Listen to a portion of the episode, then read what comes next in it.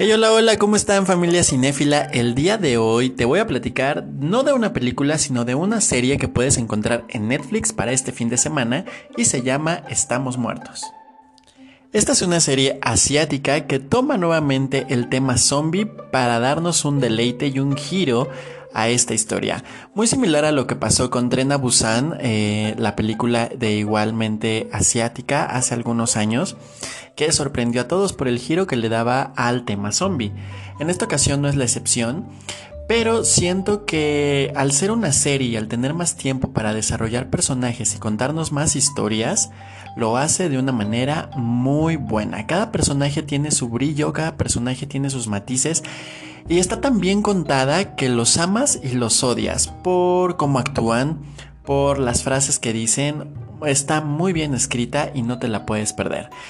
Son 12 episodios, cada episodio sí dura una hora exacta, entonces son episodios largos, pero no te preocupes, no son episodios que se hacen pesados ni tediosos.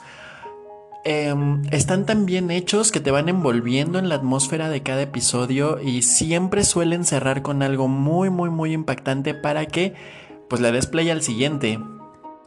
Estamos muertos nos cuenta la historia de este virus que va infectando a toda la población, pero aquí yo creo que lo más importante a destacar no es el virus, sino el verdadero problema es la maldad interna que tenemos como personas, porque no es precisamente porque te conviertas o no en zombie, hay muchas cosas que te hacen ver dentro de la trama que las personas son malas por naturaleza y que al estar en una situación de desesperación y de sobrevivencia, pues te olvidas de los lazos que te unen con, con esas personas, sean amigos, sean pareja, o sea, al final de cuentas siempre uno ve por sí mismo y no le importa a quién dejar atrás con tal de salvarse. Entonces, tiene, tiene unos matices muy buenos y unas historias que en cada capítulo te van a dejar con la boca abierta. A mí me gustó mucho.